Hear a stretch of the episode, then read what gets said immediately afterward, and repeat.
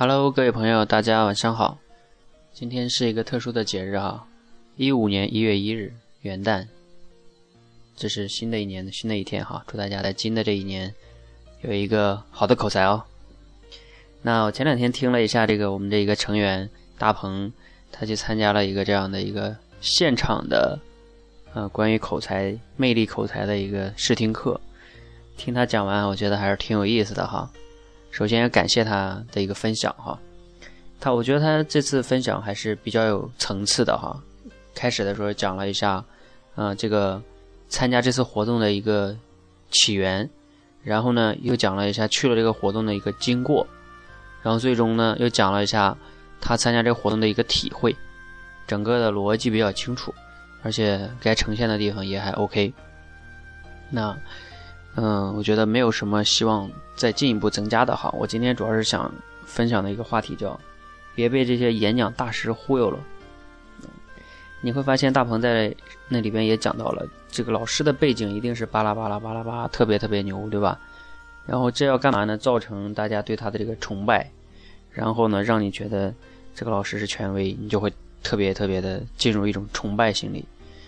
第二个呢，就是说他会利用这种现场的这种氛围，然后让你鼓掌啊，音乐啊，人在那种环境之下，你们以前你们可以去看一本书叫《乌合之众》，啊，就是人会进入一种疯狂状态，嗯，然后你就不受你控制了，很容易就冲动了，然后你就会冲动的购买。OK，那而且呢，他会展现出他这个魅力口才。那想啊，能在那里边讲一讲的老师，口才肯定是跟大部分口一般的口才的人比，那肯定你会觉得他很厉害。要这再没有这两把刷子的话，那谁也不敢上去忽悠了。那你就会产生幻想，你就会觉得人嘛，总是希望说赶快的能提升自己的口才，像他一样。那扯淡，他这个两天两千五百八。那神人啊，能能能那么快提升，这是不可能的。所以大鹏还是很理性的。我我很欣慰的一点，他说，那我发现我自己是处在一个不敢讲的阶段。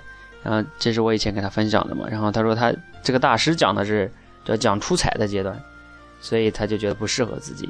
那他是一个理性消费，我觉得蛮好的。他没有在当场一冲动就把钱给交了哈，因为两天是不可能帮你提升什么的啊。我以前也分享过很多期哈，那你你去听一下，口才的几个关键因素。其实口才应该提升，口才应该是一个理性的、缓慢的，不能靠冲动的这样一个过程。它需要的是三个条件，一个就是最必要的条件就是持续加频率。你不论什么方法，谁教你，都得有持续跟频率。频率就是说你每天或者说每周你都得。有机会去练习。OK，那第二个就是你在练的过程中，你把自己的这个错误记录下来。第三个就是最好有人帮你去纠正，这样的话呢，你就进步会更快一点，效率更高一点。就像我们平时去学车一样啊，逻辑就这么简单。OK，那剩下的呢，就需要你去练了。